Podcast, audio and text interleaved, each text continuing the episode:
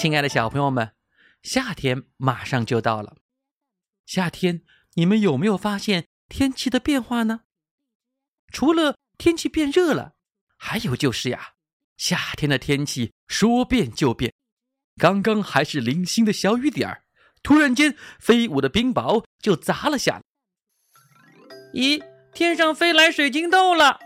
放学的路上，小松鼠第一次遭遇冰雹，还以为是水晶豆粒呢。于是，小松鼠一颗一颗地捡起冰雹，小心翼翼地藏在手心，想带回家给妈妈炒着吃呢。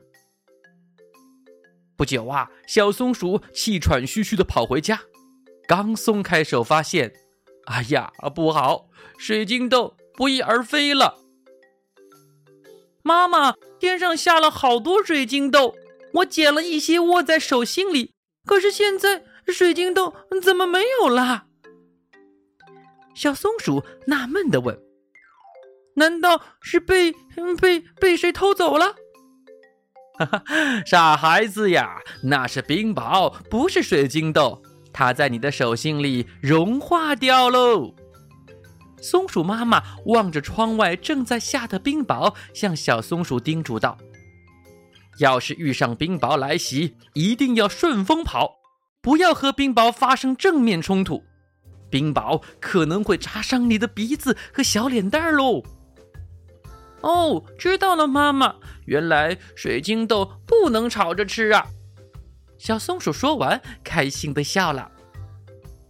几天后，动物村又一次遭遇了冰雹的袭击，噼里啪啦，无数的冰雹从天而降，小的像豆粒，大的像鸡蛋，而更大的则有苹果那么大。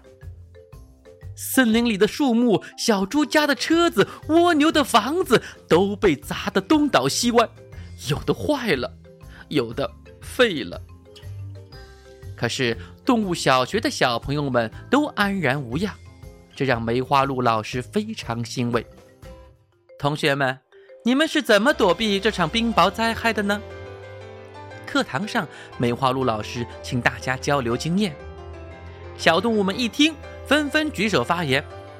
小猴说：“那一天冰雹来了，我就躲在桥洞下。”小莫说：“我我躲到了一条长廊下，在长廊上面盖着厚厚的紫薇藤。”小松鼠说：“我原本打算再去捡水晶豆，可是出门一看，嘿，水晶豆那么大，像一颗颗水晶蛋，吓得我赶紧跑回家，把门呀窗呀关得紧紧的。”哈哈，同学们真棒！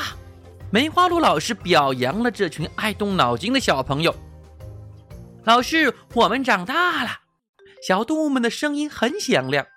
原来，小动物们应对冰雹，个个都有自己的妙招呢。亲爱的小朋友们，夏天啊，在我们的城市或许也会遇到冰雹。那么，你又有没有学会躲避冰雹的办法呢？好了，小朋友们，我们下期再见。